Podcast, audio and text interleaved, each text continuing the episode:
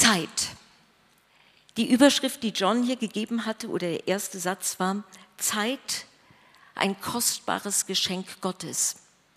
Im Grunde ist es das Geschenk Gottes an uns, denn die Zeit können wir nur erleben durch unsere Lebenszeit.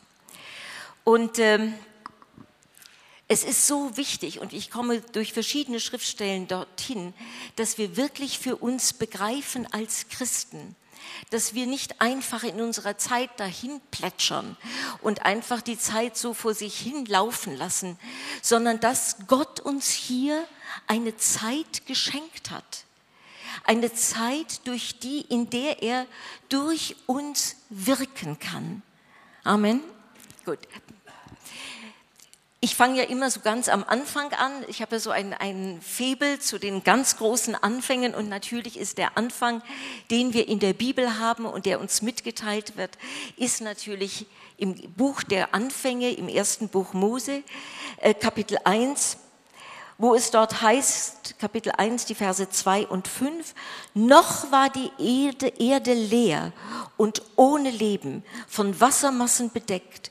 Finsternis herrschte aber über dem Wasser, Finsternis herrschte, aber über dem Wasser schwebte der Geist Gottes. Da sprach Gott, Licht soll entstehen oder es werde Licht und es wurde hell. Gott sah, dass es gut war. Er trennte das Licht von der Dunkelheit und nannte das Licht und die Dunkelheit und es ward Abend und wieder Morgen, der erste Tag war vergangen. Von diesem Augenblick an war die Zeit geschaffen. Und nur weil Zeit geschaffen wurde, konnte der Mensch geschaffen werden. Weil wir nicht ewig sind, ist die Zeit für uns der Zugang zum Leben. Zeit es hat ein berühmter Philosoph gesagt, Zeit ist eine Wirklichkeit, die das Menschsein zutiefst prägt. Zeit ist eine Wirklichkeit, die das Menschsein zutiefst prägt. Und ähm, wenn jetzt manche denken, ach, das wird jetzt so überphilosophisch, als ich mir das erste Mal darüber Gedanken gemacht habe, war ich fünf Jahre alt. Und ich lebte in einem kleinen Städtchen in Lahnstein, das ist da, wo die Lahn in den Rhein mündet. Und meine Mutter studierte und äh, wir hatten, mein Bruder und ich, wir hatten eine Tagesmutter. Eine sehr, sehr, sehr liebe Frau, die selbst zwei Kinder hatte, aber ganz jung verwitwet war. Ich glaube, die ist schon mit 26 Witwe geworden und musste ihre zwei kleinen Kinder aufziehen und hat eben diese Stelle in meiner Familie bekommen, also mein Bruder und mich mitzuerziehen. Und ähm, sie ist natürlich als so junge Witwe ganz regelmäßig zum Grab ihres Mannes gegangen. Ich meine, das war ein so großer Verlust, ein so plötzlicher Verlust. Und dann bin ich halt immer mitgegangen, das Grab säubern, die Blumen gießen, neue Blumen, neue Bepflanzungen machen. Und ich habe eigentlich, ich denke, bestimmt alle 14 Tage ein, zwei Stunden auf diesem Friedhof verbracht habe mir natürlich das schönste Grab ausgesucht, ja, welches ich irgendwann mal gerne hätte und welche Blumen mir am besten gefallen haben. Aber dann habe ich mir halt schon Gedanken gemacht, als ich diese, als ich dann in die Schule kam und konnte Jahreszahlen lesen. Da steht diese eine Zahl, dann kommt ein Strich und dann kommt die andere Zahl. Und dann dachte ich mir, irgendwann wirst du auch mal in so etwas liegen. Und dann werden diese Zahlen dastehen. Und als wir nach Hause gingen, das weiß ich noch ganz genau, ging eine alte Frau über den Bürgersteig und die wird wahrscheinlich 80, vielleicht 90 gewesen sein und die hatte so einen Witwenbuckel, nannte man das damals, ja. Also sie konnte sich gar nicht aufrichten, so wie die Frau, von der Jesus erzählte. Und als ich die sah, hat es mich so mit diesen fünf, sechs Jahren so getroffen, dass ich ja auch einmal so alt werden würde. Und woraus würde mein Leben tatsächlich bestehen? Wir haben der, im Neuen Testament, auch eigentlich im Alten Testament, aber ich möchte jetzt die Begriffe des Neuen Testamentes geben, zwei Worte für Zeit. Chronos und Kairos. Das Wort Kronos kennt ihr wahrscheinlich, oh, das ist eine chronische Krankheit. Ja, also das heißt, es bleibt. Das ist keine akute Sache, die kommt und hoffentlich wieder geht. Nein, das ist chronisch. Das heißt, wenn du keine Heilung erfährst oder Medikamente oder Ärzte dir nicht helfen können, bleibt das chronisch. Oder es ist ein chronisches Verhalten. Es bleibt immer. Und dann gibt es diesen anderen Begriff, Kairos. Und ich werde versuchen, euch da ein bisschen durchzuführen, denn dieser Begriff Kairos wird immer dann benutzt, wenn es ein ganz bestimmter Augenblick ist. Wenn ich jetzt Whitney Houston wäre, würde ich singen, Give me one moment in time. Gib mir diesen einen Augenblick in der Zeit. Und ich glaube, wir alle haben schon erlebt, dass es ganz bestimmte Momente, Augenblicke gibt, die lebensentscheidend sein können. Denkt nur an eure Bekehrung. Lebensentscheidend. Ich möchte ein wenig hineingehen in die Beispiele, die uns gegeben sind, äh, über den Begriff Kronos. Wann, hat, wann wurde der in der Bibel gebraucht? Wann wurde er genannt? Wenn ich es finde, ist es gut. Ja, hier habe ich es fantastisch. Gut, es liegt direkt vor mir. Beispiele für Kronos. Zum Beispiel aus Matthäus 2, da berief Herodes die Weisen heimlich, erkundigte sich bei ihnen genau nach der Zeit, also Uhrzeit, wann der Stern erschienen wäre. Also Kronos ist dort die ganz normale natürliche Zeit. Matthäus 25. Nach langer Zeit kommt der Herr dieser Knechte und hält Abrechnung mit ihnen. Was weiß ich, fünf Jahre, zehn Jahre. Aber es ist die ganz natürliche, für uns messbare Zeit. Oder Jesus sagte, noch eine kleine Zeit, also nicht mehr lange, bin ich bei euch. Ähm, oder Apostelgeschichte 20, als Paulus sagte, als ich Asien betrat wie ich mich, wisst ihr, wie ich mich die ganze Zeit unter euch verhalten habe? Also Beispiele für völlig normale Zeit. Also heute um so und so viel Uhr habe ich angefangen, zu euch zu sprechen. Das ist Kronos. Das ist der ganz normale Zeitablauf. Und ich glaube, die allerberühmteste Stelle dafür kennt ihr alle aus Prediger 3, Verse 1 bis 14. Jedes Ereignis auf der Welt hat seine Amen. Das Geborenwerden, das Sterben, das Pflanzen, das Ausreißen, Töten, Heilen, Niederreißen und Aufbauen, Weinen und Lachen, Klagen und Tanzen, Steine werfen und Steine sammeln, umarmen und loslassen, suchen und finden, aufbewahren und wegwerfen, zerreißen, zusammennähen, reden und schweigen, lieben und hassen, Krieg und Frieden. Das sind 28 Beispiele, die uns gegeben werden, die in unserem Leben passieren. Und dass das in der Zeit des Lebens passieren kann und das meiste davon passieren wird. Wenn wir aber hier weiterlesen, er, die Rede ist von Gott, er hat alles schön gemacht zu seiner Zeit, auch die Ewigkeit hat er in ihr Herz gelegt. Ich wiederhole. Er, Gott, hat alles schön gemacht zu seiner Zeit und das hebräische Wort et ist das griechische Wort kairos. Ist also nicht der Kronos, das normale, der normale Lebensablauf, den wir vorher gelesen haben, sondern dieser herausgehobene, alles, vielleicht alles entscheidende Augenblick dieser Kairos.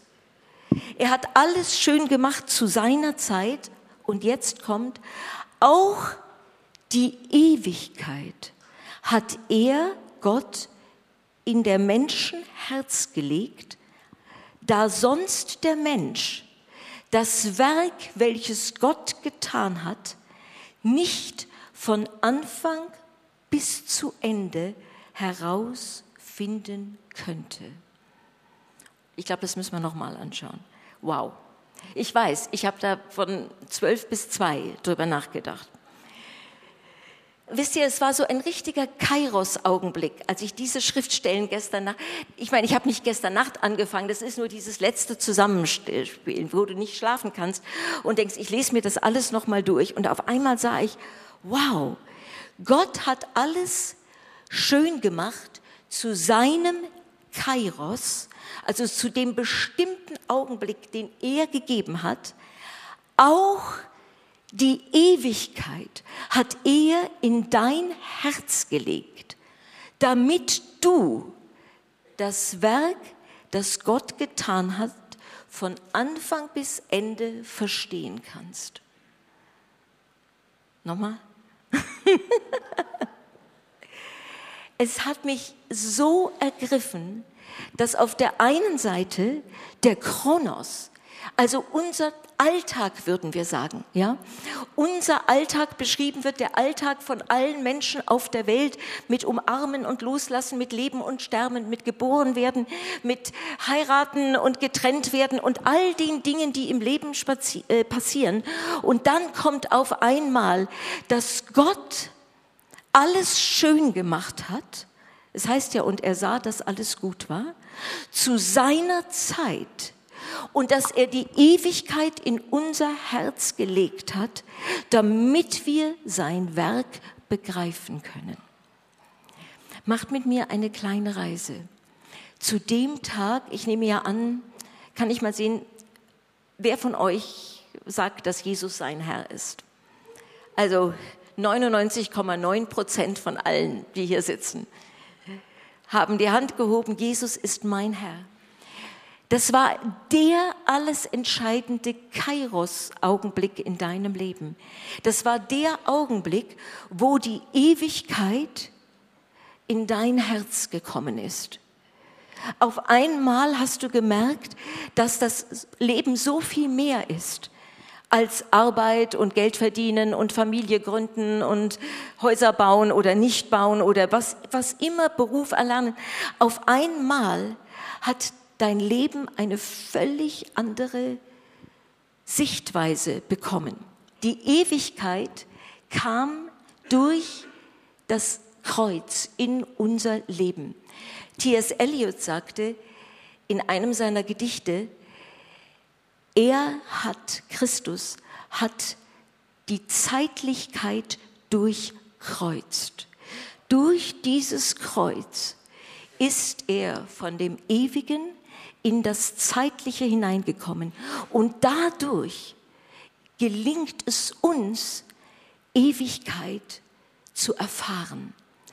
Und ich weiß nicht, wie es euch gegangen ist, aber als ich zu Jesus kam, als ich zum ersten Mal spürte, dass dieser ewige Schöpfer Gott mich, kleine Mirjana, sieht, mich annimmt und mich liebt und dass er die Ewigkeit mit mir verbringen wird und will, da hat es mich umgehauen. Auf einmal war dieses Leben, was hier ist, ein Hauch ein Hauch, wie es in den, wie Jakobus sagt, ein, nichts anderes als ein Hauch, der wieder vergeht, aber dennoch war ich geborgen in der Ewigkeit mit ihm. Und dieses Wort Ewigkeit bedeutet im, bedeutet im Griechischen Äon. Äon. Und äh, in diese Ewigkeit in unserem Hier und Jetzt zu erleben, ist eigentlich das, wie ich Christentum begreife. Ich hatte vorgestern mit meinem Sohn über diese Thematik gesprochen und habe ihm meine Gedanken erzählt und ich habe gesagt, du, du hast das ja studiert, kannst du mir all meine Gedanken in einem Satz geben? Auf jeden Fall ist es ihm gelungen, alle meine Gedanken in einem einzigen Satz zusammenzufassen. Er hat mir das geschrieben. Wenn Gottes Ewigkeit meinen Alltag, Kronos, durchbricht, kann ich für einen kurzen Augenblick, Kairos, mein Leben im Licht seiner Ewigkeit, Äon, erkennen. Nochmal? Ja, ich bin sehr stolz gewesen. Wie der, der kam gestern Nacht um, oder vorgestern Nacht um halb zwölf auf mein Handy. Wenn Gottes Ewigkeit meinen Alltag, Kronos, also das plätschernde Leben, durchbricht, kann ich für einen kurzen Augenblick, Kairos, mein Leben im Licht seiner Ewigkeit, Eon, erkennen. Und genau so ist es. Wir haben diese Momente mit Gott. Und ich erfahre Christsein vorwiegend darin, die Ewigkeit, die Gott in mein oder dein Herz gelegt hat, zu erfahren. Eben nicht nur im Hier und Heute zu sein, sondern diese Ewigkeit zu erfahren. Jetzt lasst uns noch kurz mit, äh, über diese Zeitbegriffe sprechen, denn wir leben ja im Kronos. Wir leben in dem, dass du Geburtstag hast und jedes Jahr älter wirst. Wir leben darin, dass irgendwann deine Eltern nicht mehr da sein werden, dass Kinder geboren werden. Das ist unser Leben. Und Paulus weist uns immer wieder darauf hin, diesen Kronos, diesen Alltag nicht zu verschludern, sondern ihn gut zu verwalten. Und da fragt man sich, was ist gute Verwaltung? Also sie ist gewiss nicht, was ich mir einmal zugemutet habe vor vielen Jahren, dass ich alles, was ich tue, das wurde zu so einer Hetze und so einem Pflichtbewusstsein, dass ich darunter fast zerbrochen bin. Sondern es ist wirklich, dass wir uns heraussuchen, dass es eben wieder, wie es in Prediger heißt, eine Zeit der Arbeit und eine Zeit der Erholung gibt. Dass es eine Zeit der, des Anpackens und eine Zeit der Muße gibt. Und dass wir darauf achten, dass wir immer beides haben. Also kein Burnout, kein ich bin ich folge Gott so sehr, dass ich mich für ihn Tag und Nacht stresse. Nein, es ist beides. Es ist Zeit mit Gott und Zeit mit den Menschen. Es ist Zeit mit der Gemeinde und Zeit mit deiner Familie. Es gehört beides dazu, um den Kronos gottgemäß zu leben. Und nicht nur eine Hälfte. Glaubt mir, ich habe die eine Hälfte übertrieben gehabt. Ich hatte mein Leben in damals Gemeindearbeit, Verlagsarbeit, Gospel Art aufgebaut, zwei Kinder gehabt, äh, Haushalt geführt und alles und Reisedienst. Ich hatte 15 Minuten Takte in denen teilweise mein Leben eingeteilt war. Und ich habe wahnsinnig viel geschafft, aber am Ende war ich kaputt geschafft. ich habe viel geschafft und am Ende war ich geschafft. Und es war wirklich ein, eine Erfahrung, die ich machen musste, dass Gott das nicht von mir erwartet, sondern er möchte uns Zeiten der Erfrischung geben. Amen. Amen. Und diese Erfrischung kommt, die kann auch vom Schwimmen gehen kommen, aber die tiefste Erfrischung, die du haben kannst, kommt vom Angesicht des Herrn. Amen. Diese Zeit äh, heißt es in der Apostelgeschichte, Kapitel 3, Vers 19, Ihr kennt die Geschichte, das war nachdem der Heilige Geist ausgegossen war und, und äh, da heißt es hier, so tut nun Buße, sagte Petrus, und bekehret euch, dass eure Sünden ausgetilgt werden, damit Zeiten, und dieses Wort ist Kairos, der Erquickung vom Angesicht des Herrn kommen. Es, für mich sagt diese Schriftstelle, dass jegliche Zeit, die ich mit, vor dem Angesicht des Herrn verbringe, ist eine Zeit der Erfrischung. Es wurde ja heute auch das Gebet angesagt. Ich glaube, ich gehe selten aus irgendetwas so erfrischt heraus wie aus der Gebetszeit. Wir hatten letzthin gefragt, ähm, bei der Masterclass äh, habe ich so gefragt, es konnten ja nur wenige von euch, sagte ich, äh, oder ich habe nur wenige von euch beim Gebetsabend gesehen. Woran lag es? Arbeit. Ja, das war die Hauptaussage. Und ich habe mir sehr viele Gedanken darüber gedacht, ob wir was ändern müssen, etwas später vielleicht liegen, oder ob es immer nur dieses Gefühl des zu erschöpftseins, zu müde seins ist, die uns vom Gebet abhält.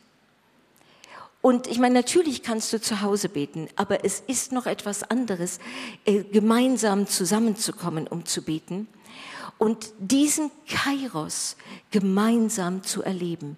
Diesen Augenblick, wo Gott in dein Herz hineinspricht und diesen Moment, in diesem Moment sich dir offenbart, dir Dinge zeigt, zu dir spricht, dir vielleicht ein Rema seines Wortes gibt. Das geschieht nur in seiner Gegenwart. Zeiten der Erfrischung. Sich auszuruhen, sich zu erholen, ist keine Zeitverschwendung, überhaupt nicht. Ich war einmal in einer, ähm, in, in einer Konferenz in Amerika und da war, es war eine Leiterschaftskonferenz und da hatten die einen Professor aus Princeton eingeladen, der sollte über Zeitmanagement sprechen, weil das für Pastoren wirklich die größte Herausforderung ist. Und dann hat er gesagt, also er, dass er eine neue Professorenstelle bekommen hat. Oder bevor er sie anging, hat er das mit seiner Frau besprochen und hat gesagt, da wird nicht viel Zeit fürs Familienleben bleiben. Also ich muss mindestens pro Woche ein Buch lesen, neben all der Arbeit, ja. Und da hat sie gesagt, hm, wie wäre es, wir schmeißen den Fernseher raus? Wie viele Bücher kannst du dann lesen? Warum wird die Familienzeit gekürzt? Warum wird die, äh, übrigens, ich war die Einzige, die damals geklatscht hat. da waren Tausende von Leuten und als ich das hörte, habe ich geklatscht und dann wurde ich ganz klein, weil keiner geklatscht hat außer mir. Es waren vorrangig Männer. Gut, wie, begeg wie kann dieser Kairos in mein Leben kommen? Genauso wie das, ich, ihr kennt ja die Begriffe Logos für das Wort Gottes und Rema für das zu dir gesprochene Wort Gottes, ja? Ist das euch klar, die beiden Begriffe? Ja, die werden ja hier sehr häufig benutzt. Und genau so empfinde ich es mit, wie mit Kronos und mit Kairos. Ich empfinde darin, Kronos ist der ständige Ablauf, den ich zu verwalten habe, indem ich meine Zeit nicht vergeude, sie mir nicht stehlen lasse. Es gibt nämlich auch Situationen oder Menschen, die, die nenne ich die Zeitvampire. Ganz gleich, wie oft es passiert, du begegnest denen, dir wird immer die Zeit geraubt und hinterher kommt nichts bei raus. Ja, und ein halbes Jahr später ist es dieselbe Situation. Achte darauf, dass dir die Zeit nicht gestohlen wird. Sie ist wirklich und tatsächlich das Kostbarste, was du hast. Wenn deine Lebenszeit zu Ende ist, ist dein Leben hier zu Ende. Darum kaufe sie aus. Schaue, mit was du dein Leben erfüllen möchtest. Natürlich sind, gibt es Pflichten. Ich kann nicht immer nur jetzt sagen, okay, ich gehe Bergwandern oder am Strand spazieren. Äh, ich muss ja auch leben und arbeiten und alles. Dennoch habe ich eine Verantwortung, damit gut umzugehen und sie gut zu äh, aufzuteilen.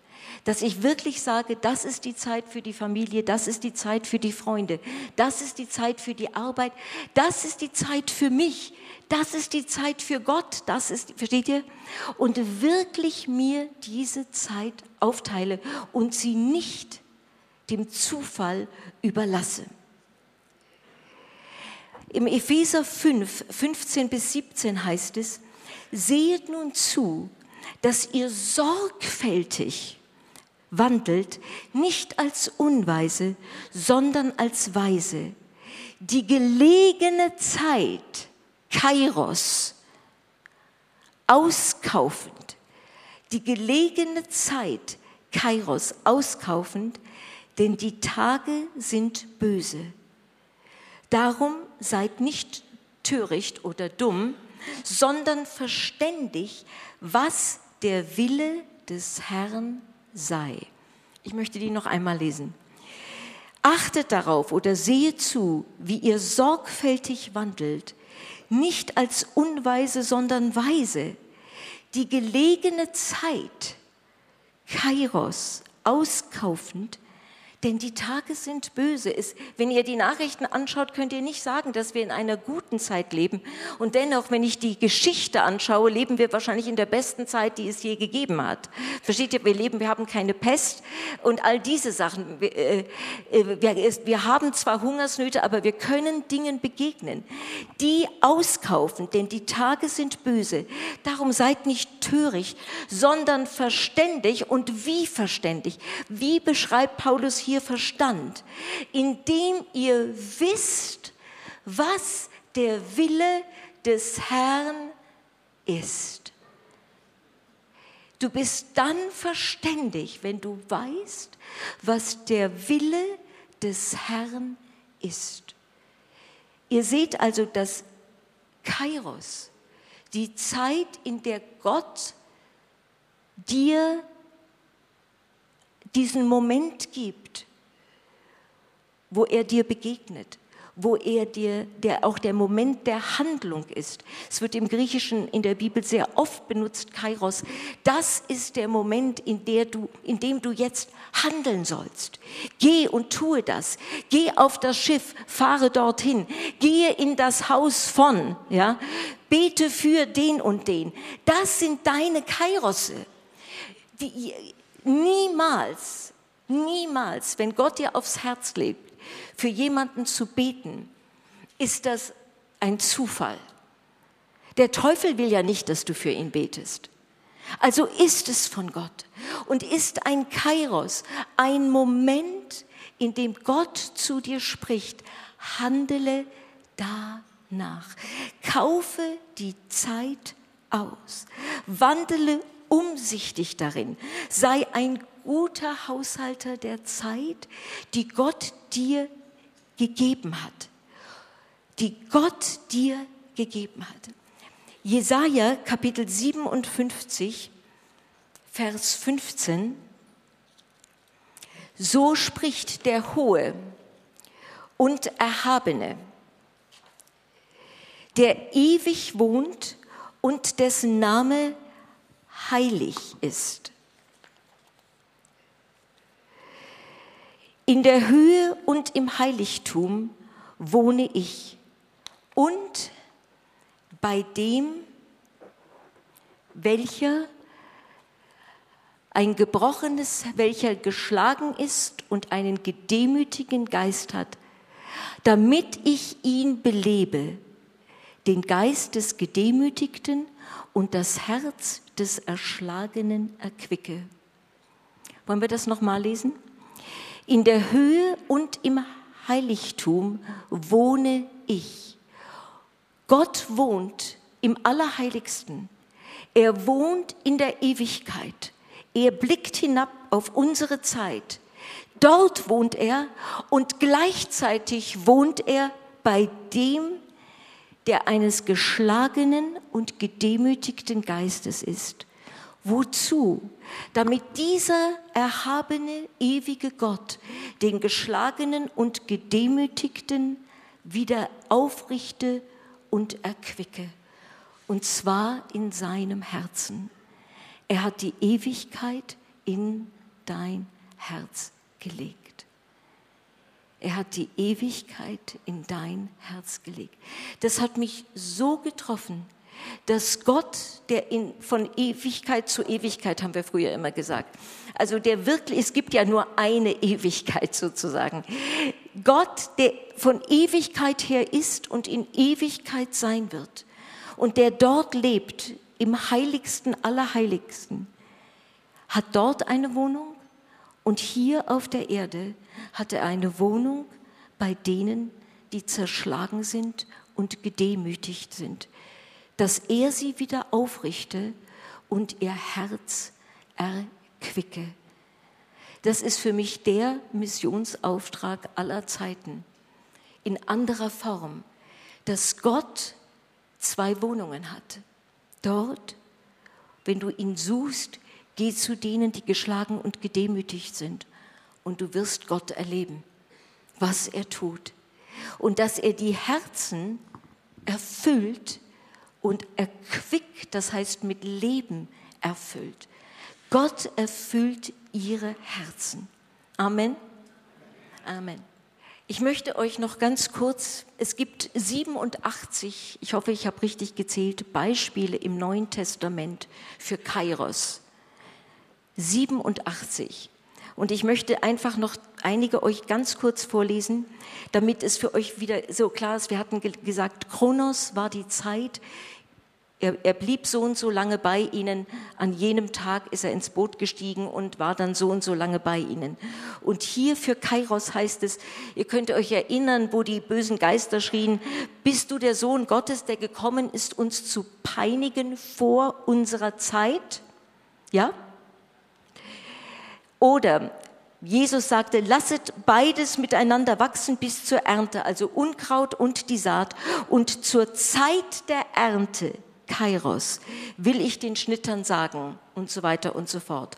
Oder ganz wichtig, Markus 13, 33, seht zu, wachet und betet, denn ihr wisset nicht, wann die Zeit ist, wann dieser Kairos ist. Amen. Lasst uns gemeinsam den Kronos ordnen, dass wir eine Ausgewogenheit haben von Säen und Ernten, von Familie und Beruf, von Gemeinde und was und dass wirklich immer eine Ausgewogenheit da ist. Nicht eines auf Kosten der anderen. Setze die richtigen Prioritäten. Was ist bei dir Nummer eins und zwei und drei und vier und fünf? Und wenn du etwas abschneidest, Schneide das ab, wo am wenigsten Ewigkeitswert drinnen ist. Amen. Schneide das ab, wo am wenigsten Ewigkeitswert drinnen ist. Und du wirst sehen, wie mehr und mehr Ewigkeit dein Leben erfüllt.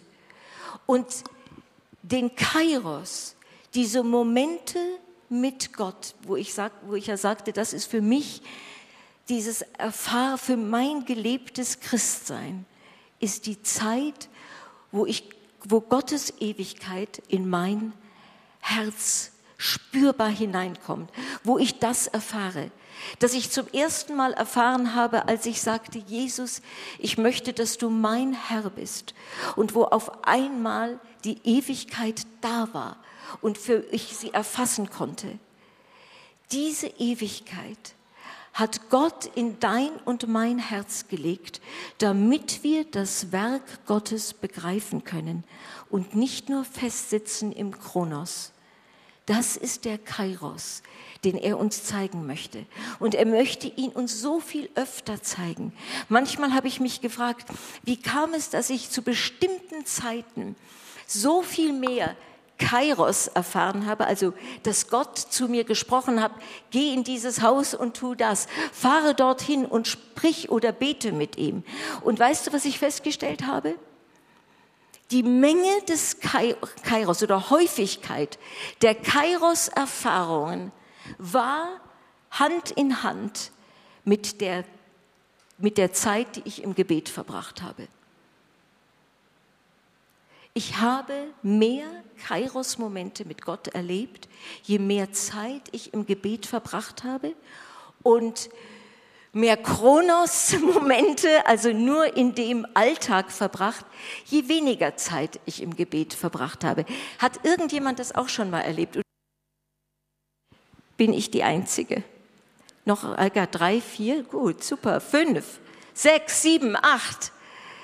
Und ich kann euch das nur sagen, wenn du dieses spannende Abenteuer, das ist wirklich ein Abenteuer, mit Gott zu gehen in deinem Alltag, aber dass du nicht nur im Kronos dahin wandelst, leben und sterben und essen und trinken und aufstehen und zu Bett gehen, sondern Gott zu erfahren, dann verbringe Zeit mit ihm und er wird dir diese Kairos-Momente schenken.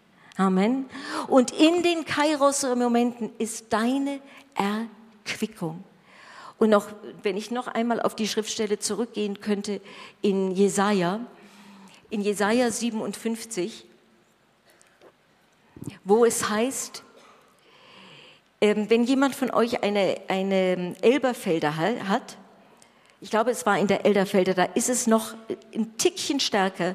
So spricht der Hohe und Erhabene, der ewig wohnt, heißt es dort.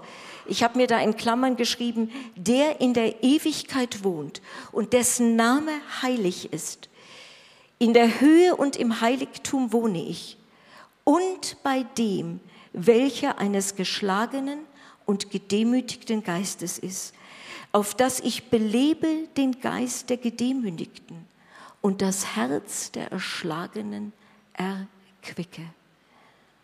Gott hat zwei Wohnungen.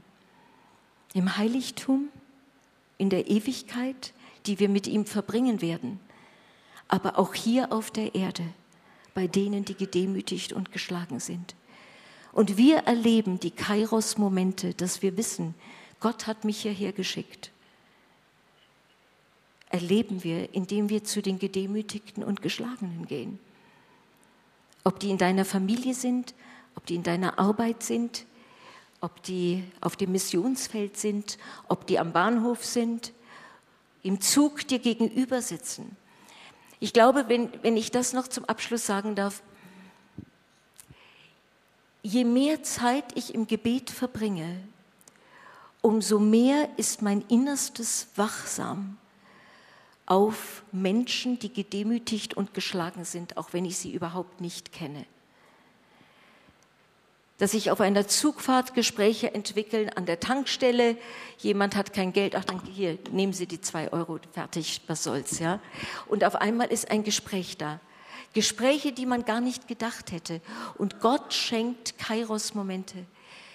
Denke einmal in deinem Leben nach, bevor du Christ warst wo du gespürt hast, dass es vielleicht einen Gott gibt, weil Zufälle in deinem Leben, in Anführungsstriche Zufälle, entstanden sind, wo du dich gefragt hast, warum ist das jetzt passiert? Und dass eine ganze Reihe dieser Zufälle dich immer wieder auf den einen hingeführt haben.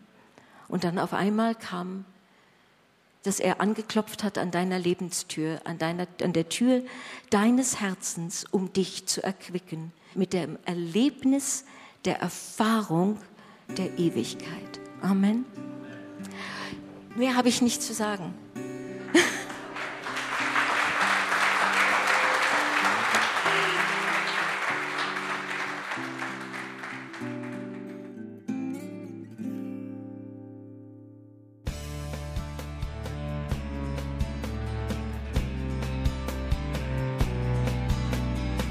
Liebe Zuhörer, das war ein Ausschnitt eines Gottesdienstes hier im Gospel Life Center. Auf unserer Website www.gospellifecenter.de können Sie die Notizen für diese und andere Predigten nachlesen und sich über die Arbeit von Gospel Life Center informieren. Wir wünschen Ihnen Gottes Segen.